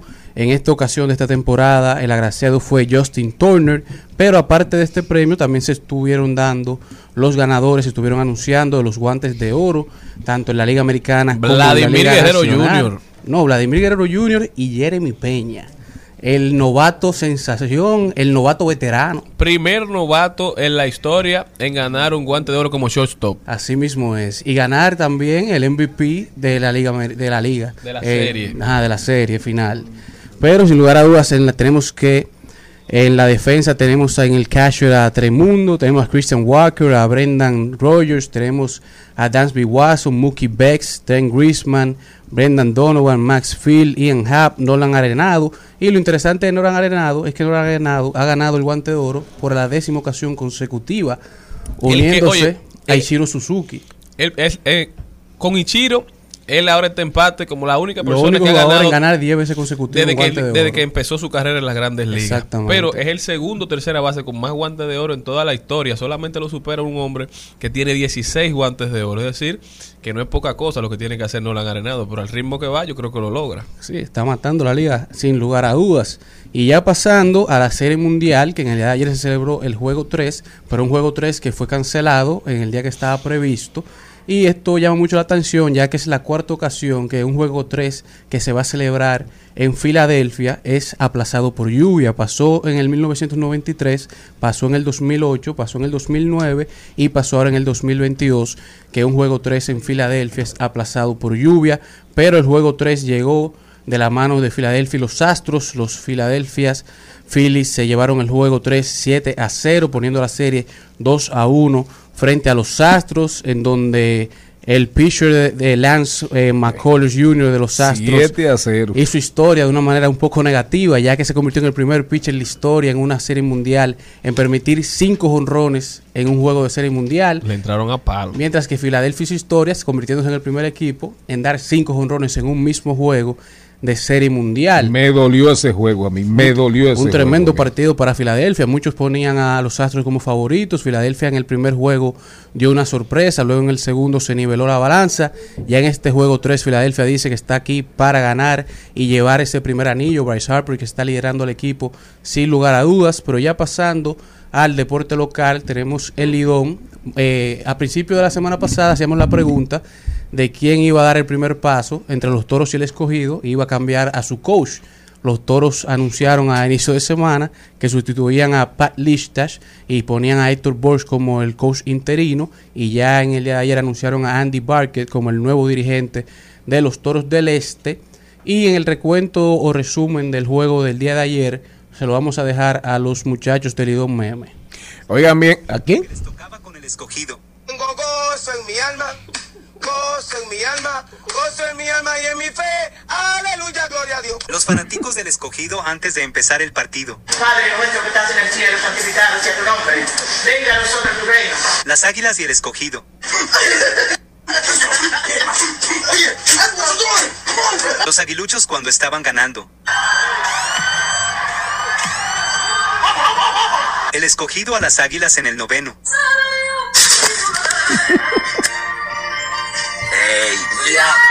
Los aguiluchos viendo que las águilas se dejaron empatar el juego.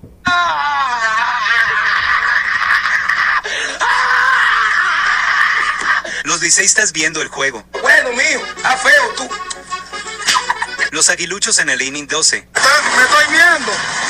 Me estoy viendo. Los escogidistas después de ganarle a las águilas. Los toros viendo que no le pueden dar en hit al Licey. ¿Qué está pasando aquí? Está bien. ¿Qué está pasando aquí, Nicolo? Los bates de los toros. No tengo fuerza yo. El Licey rumbo a hacerle not hit a los toros. Tenemos que yo algo pendiente. Los fanáticos de los toros viendo como el Licey los tiene de hijo. De que varón, tú estás demasiado fuerte, tú tienes al diablo, tú estás endemoniado, tú estás descarriado. Los aguiluchos cuando vieron que el Licey estaba ganando.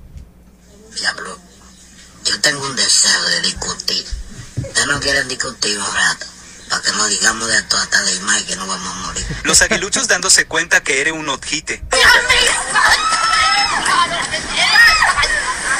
otjite. Los liceístas viendo que Jairo Asencio no permitió ningún hate. Gracias, mi father. El administrador de los toros sin poder subir memes.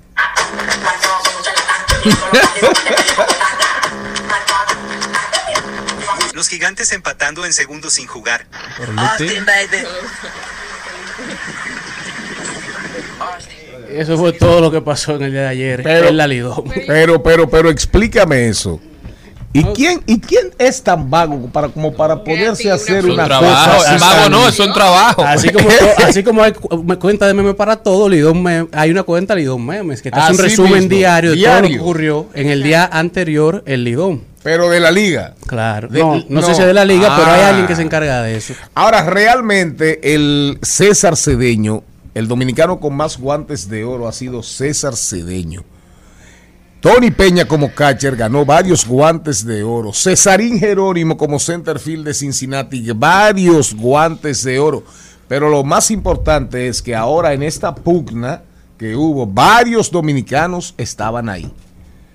Porque se baloteó hasta Willy Adames. Juan Soto. Eh, a. Juan Soto, al de, al de los Orioles, ¿cómo se llama el de los Orioles? Eh, dominicano también, que le fue muy bien, creo que Campo Cortiza. Miguel Tejada. No, Miguel Tejada, no, no, no, no. Él es un dominicano que le fue muy bien y de hecho había una discusión grandísima porque hay gente, en, en- en Estados Unidos hay, eh, hay cronistas que decían que debió ser él por encima de, por encima de, de Jeremy Peña. Pero Y el que definitivamente se la lució, el que le fue bien fue Vladimir Guerrero Jr., quien tan solo hace dos años era un problema en la defensa. Cuando estaba jugando tercera base, la gente decía que no, que no iba a poder jugar a tercera base a ese nivel. Por eso lo mueven a primera base, pero en algún momento se pensó solo tenerlo de designado, porque no pensaban que iba a poder hacer la transición aguantar. de la manera tan perfecta como lo ha hecho. Cometió 10 errores la temporada pasada, pero para un jugador que está, digamos, incursionando por primera vez o por segunda en una posición que no es su posición natural, eso es algo que felicitar. Y su primer guante de oro, el primer jugador de los Toronto Blue Jays que gana el guante de oro como primera base. Carlos, ¿qué es lo que está pasando con el escogido? No sé. ¿no? Le ganamos las águilas. Ayer creo que te está pasando las águilas. ¡Ey, vámonos, vámonos al cambio de la Ah, sí. vámonos al cambio de la y media después de los deportes y los memes del IDOM. Ah, Bueno, hoy juega el escogido con las estrellas orientales, señor que Charles Nadie Mariotti. ve eso, don productor. Estrellas orientales, Si leones quieren, del puedo escogido. llevarlos al play. Si Así quieren, es. Si ustedes si quieren. ustedes quieren, cuando viene a ver hasta yo Yalín va a voy. comer per play. Al Y a regresar, al regresar, aquí en. Rumba 98.5 FM, al regresar, vamos a hablar de tecnología. Estás escuchando Al Mediodía con Mariotti y compañía. Rumba 98.5. Una emisora. RCC Media. Seguimos, seguimos, seguimos con Al Mediodía, con Mariotti y compañía.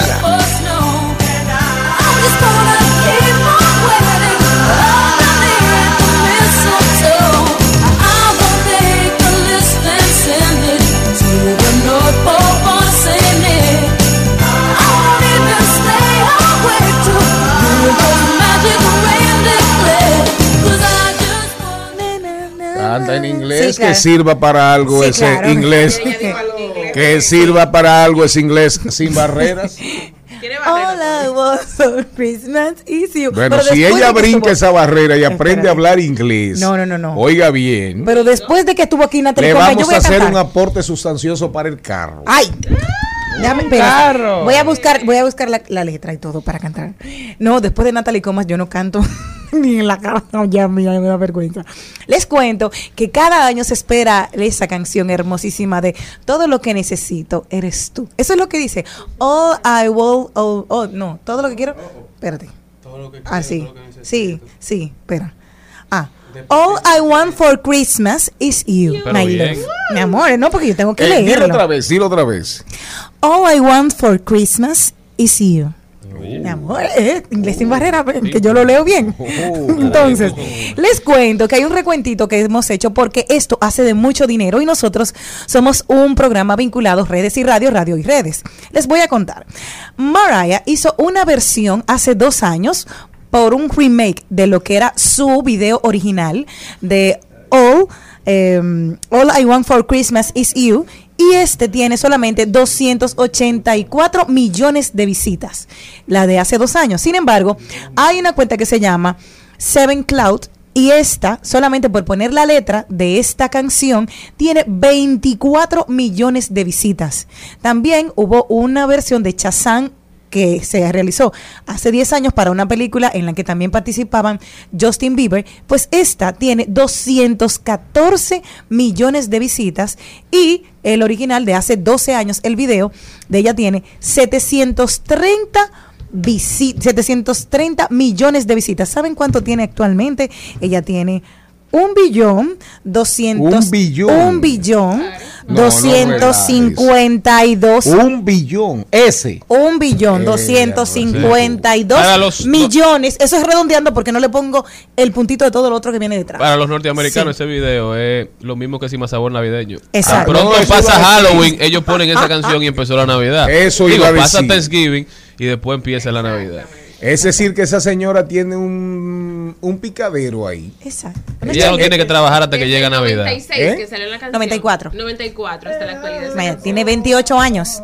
Pon un ching ahí, venimos con Hablemos de Tecnología. Ya ustedes saben, hagan como Mariah. Tengan I su canción para Christmas. Halloween, para Acción de Gracias y para Navidad.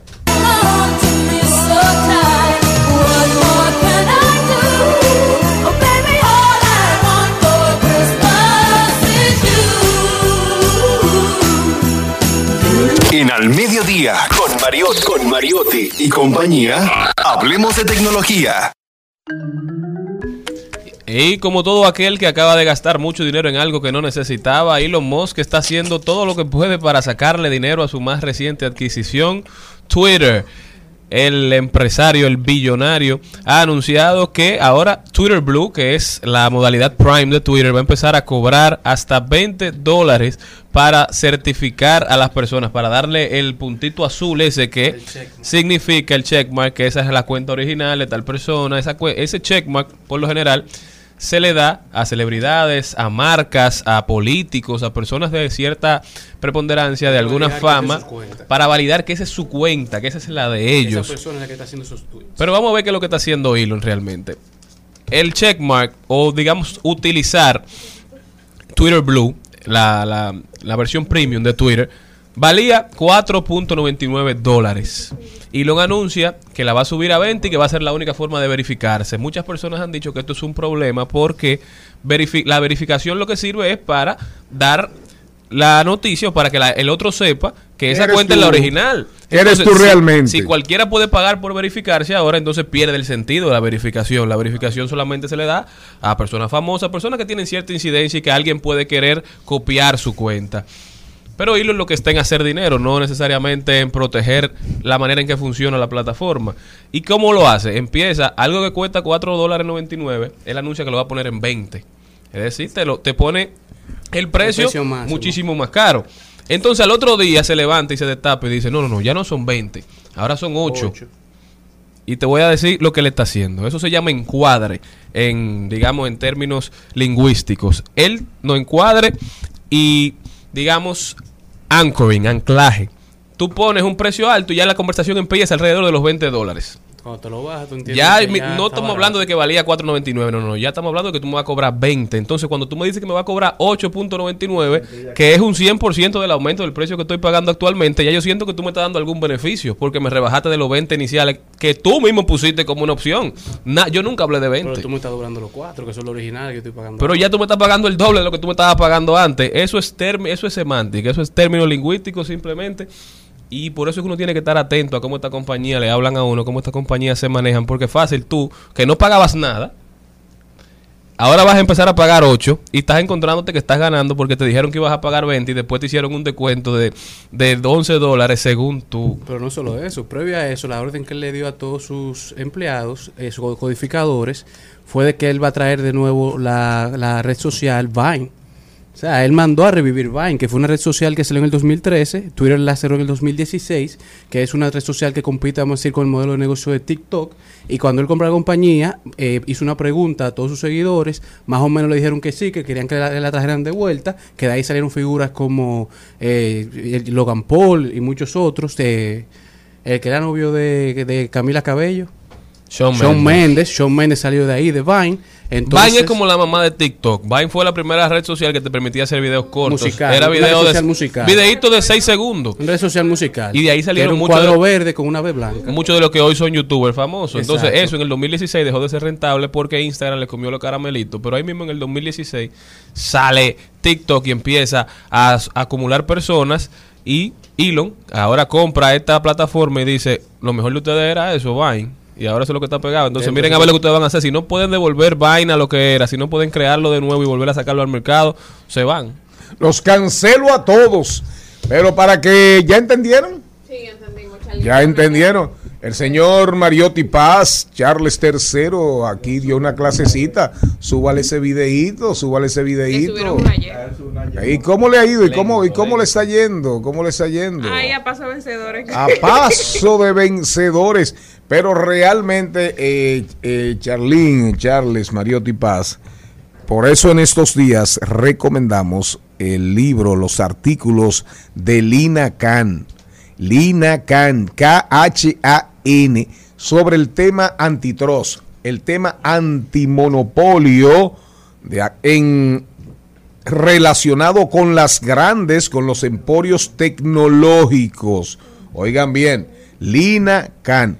Si usted es abogado, si usted es economista, si usted es político, si a usted le interesa entender, comprender lo que son, lo que es Amazon, Twitter, el ecosistema digital que nos domina, que tiene el predominio sobre nuestras vidas a la franca, abiertamente nos manipulan, nos atrapan, nos sueltan, nos recogen, nos golpean, nos acuestan, nos levantan. Gracias por esa explicación tan, tan pedagógica.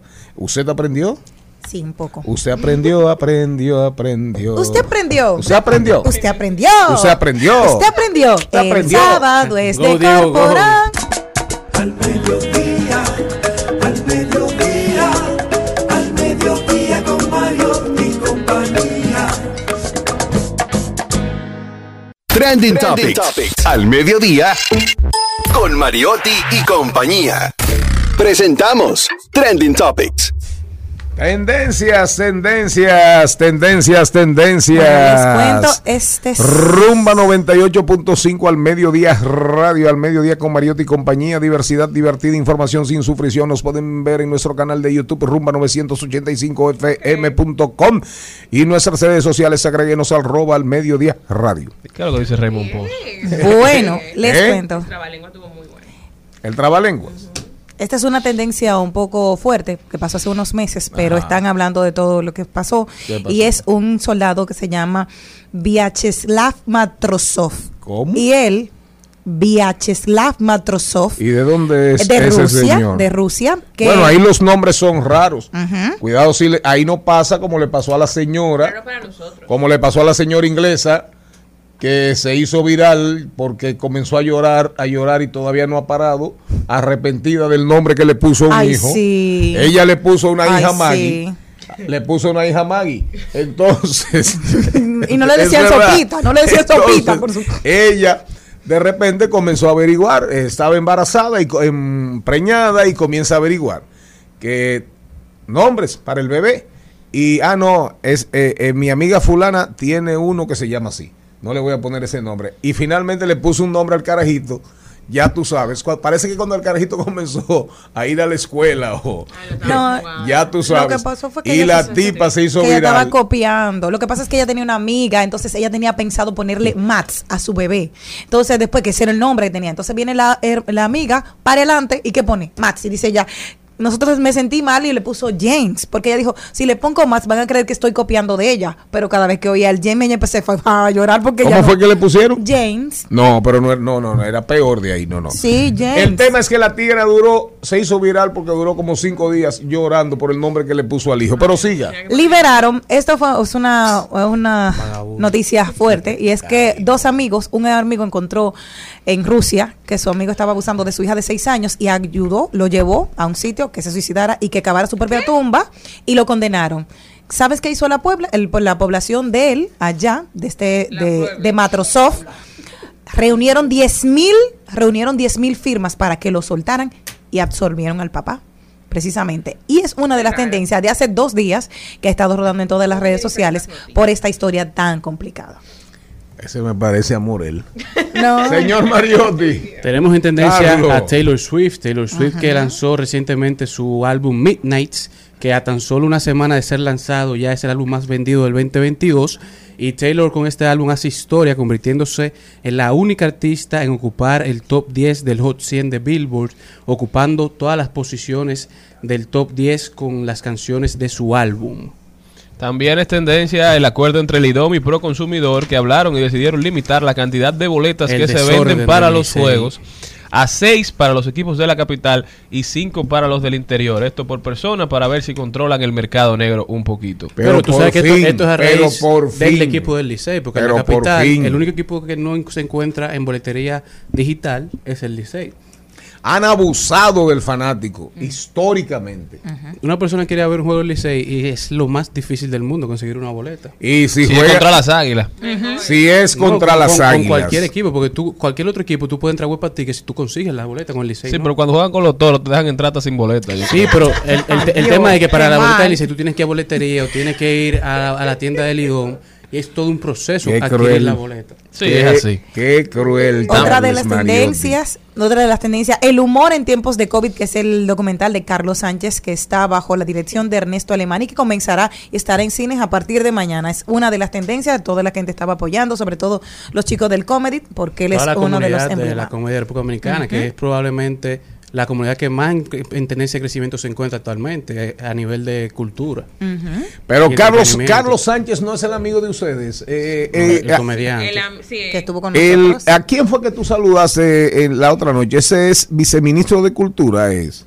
Ah, ese es mi hermano, Carlos de la Mota. Carlos de la Mota. Ah, estrella. ¿Cómo usted no va a saber quién es Carlos? no, lo, no lo reconocí, pero le pregunto. Es- no. novelas. Ah, exacto. Ese, ese es ¿Él el que? Carlos de la viceministro del Ministerio de Cancillería. Carlos de de la Mota. Relaciones Exteriores. Carlos de la Mota fue que tuiteó una vez que dijo que donde yo, cada vez que yo veo a Mariotti le quedo una No, pedra. Carlos. Sánchez, Ah, ese. Carlos Sánchez. Sánchez. Son Ah, diferentes. ay, Carlos de la Mota es actor de novela y, vice- y viceministro. Así Ah, qué Actorazo de bueno. novela, de- Eh, Los Carlos- favoritos Car- de Televisa. Un Carlos tremendo Sánchez, funcionario actor de películas de. Robertico y comediante. Carlos Sánchez. Y amigo de este programa, Carlos. Sánchez ha estado aquí con nosotros. varias veces un saludo a su familia. Señores, también en Brasil las se estaban comiendo las uñas esperando que Bolsonaro dijera si, si aceptaba el resultado. Nuestros amigos del briefing nos dicen que finalmente habló y aunque no reconoció de manera explícita que Lula ganó, prometió respetar la constitución. Y en el discurso, lo estaba escuchando, lo estaba viendo, y decía Lula, digo, decía Bolsonaro, que le pedía a sus seguidores que no actuaran como actuaba la izquierda, que no destruyeran la propiedad pública, que no bloquearan las intersecciones, que no bloquearan el tránsito. Pero eso me pareció mucho a, a, como aquí se dice, a la gatica de María Ramos, que tira la piedra y esconde la mano. Así es. Después así que tú es. alimentas el fuego, alimentas el desorden, después que tú promueves la mentira por encima de la verdad, entonces tú no puedes pelear con la gente cuando actúa en consecuencia a eso. Ahora quiere echarlo para atrás porque le tienen miedo a las acciones de su, a las consecuencias de sus acciones. Pero el mejor, el mejor jarabe, la mejor, digamos, solución para eso es no hacerlo en un primer lugar, señor. Respetar la verdad, que la verdad al final siempre se impone porque tiene el peso de los hechos detrás de ella. También es tendencia Albert- Alberto Pujols. Desde hace días se viene hablando del tema de los bates. del tema de los bates, sí, el cuñado de Omar Fernández. es tendencia porque la dicen al parecer Pujols usó bates ilegales por más de 10 años, dicen, pero eh, hay, hay rumores. Ricardo Nieves, caramba, un abrazo, Ricardito. Hay que hacer un siete preguntas. Ah, eh, eh, una vez se lo hicimos, ¿Y una qué, vez. ¿Qué noticia es esa que usted está dando? Usted no puede estar promoviendo fake news, profesor. No, no, no, no, no. Esa, no, no, esa noticia, esa noticia, oigan bien. Esa noticia, pero es verdad, esa noticia lo que pasa es, oigan bien, al parecer Major League Baseball cambió las reglas sobre la composición de sus bates en el 2010 con el madero de Pujol siendo hecho de maple de baja densidad, más propenso a romperse, pero Ay, más ligero a la hora de hacer swings y con la ventaja de que es más fácil hacer algunas maniobras con dicho bat. Por razones de seguridad se habrían prohibido esos bates, pero todos los peloteros que hayan hecho su debut antes, era- antes del 2011, como Pujols en su momento, tenían permitido seguir usando dicho madero. No era ilegal. Eh, eh, no era ilegal, no, no. Pero claro, esa es la manipulación de la información, esa es la forma de buscarle una vuelta. Además, la mayor el cantidad tema de Pujols. La mayor cantidad de jonrones, el Pujol lo dio antes del 2011. Sí, sí, claro. Pero que de hecho. Major League se hizo la loca con ese tema. Porque al final, para que se sepa, el maple es una madera. El mejor bate Claro. es el de maple. ¿De acuerdo? Entonces, Eso es sí, eh, eh, eh, sí, exacto. Eh, La, la que da, la, la que da la, miel, la que da Ah, ok, la- ya. el Sirope pancake. Exacto, la del pancake. Y finalmente a A esos pe- propósito, Albert Pujol lanzó un conflé en esta, en esta Sí, semana. lo dijimos ayer, el Puyol, Un cereal, Puyol, Carlos. Pujol Crunch. Crunch. Un conflé con leche. Crunch. Te van a denunciar. Crunch. Dale, Jenny. Les tengo una noticia y está haciendo bembita don Francisco. Don Francisco está triste porque él dijo, fui yo que le enseñé a todo el mundo a Bad Bunny. de, de Miami. Claro, Bad, Bad Bunny ahora no me carrera. coge y ahora no me coge las llamadas. Dijo, yo fui el primero que lo entrevistó. Era un muchacho súper humilde, muy cercano. Él trabajaba como ayudando en un supermercado y él habló de toda esa parte de que él lo entrevistó aquella vez, pero que ahora no le coge las llamadas. Tiene que llamar a Titi, porque Titi le preguntó. Una pregunta, una pregunta porque la invitada no llegó, ya va- van varias planchas que le hace a Malena. Yo espero que usted no le invite más, que usted no le invite más. No, no he escuchado. Eh, la, la- la ha planchado dos veces. ¿Qué va a costar? ¿Qué vale hoy Juan Soto? 500 millones. Hoy. No, no, no. Eh, eh, Clutch Soto. Juan Soto ¿Quién- no vale quién- hoy. ¿Quién resolvió No, en no. playoff para para- Señores, para- Juan Soto bajó acuérdense que la 500 grandeza de. Juan Soto y Vladimir Guerrero Jr. residen que esos chamaquitos tienen 23 años todavía. Claro. Tienen su carrera por, por delante. ¿Tú sabes cuánto yo tiene Jeremy Peña? Jeremy Peña tiene 25 años y debutó este año. Esos tigres tienen más de 3 años en Grandes Ligas dando palo y apenas tienen Anillo de 23 Serie años. Mundial. Pero Juan Soto hoy para mí vale 300 millones de dólares y no Y 400 como quería Scott Hermano, Boras. mire, si Aaron Para mí George, Aaron es George- una apreciación. Aaron George es agente libre este año. Aaron George va a ¿Se firmar. va para dónde? pr- primero que Juan Soto, posiblemente. No ¿Pero sé, quizás dónde? se quede en los Yankees de Nueva Quizás, York. o se vaya a San Francisco. El dinero que hay que buscarle a Aaron George no es chiquito. Y a Juan Soto va a haber que darle más que a Aaron George. Vamos a ver, póngame un número. Póngale No, un número a la de casa de 500 Juan millones de dólares por encima. 500. No, yo no creo que firme por 500 millones, no.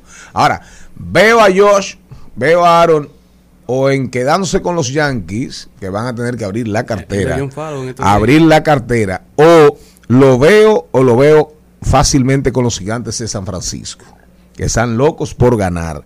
Ahora, también es una posibilidad los Dodgers, pero se- vi en esos días que la... Para Boston. Los gigantes de San Francisco. Eh, ¿Tú crees? Vi en estos días que la, vi en estos días que los Dodgers como que se habían salido de la carrera, Aquí aquí. pero realmente lo- el país va a estar centrado en el contrato de Juan Soto.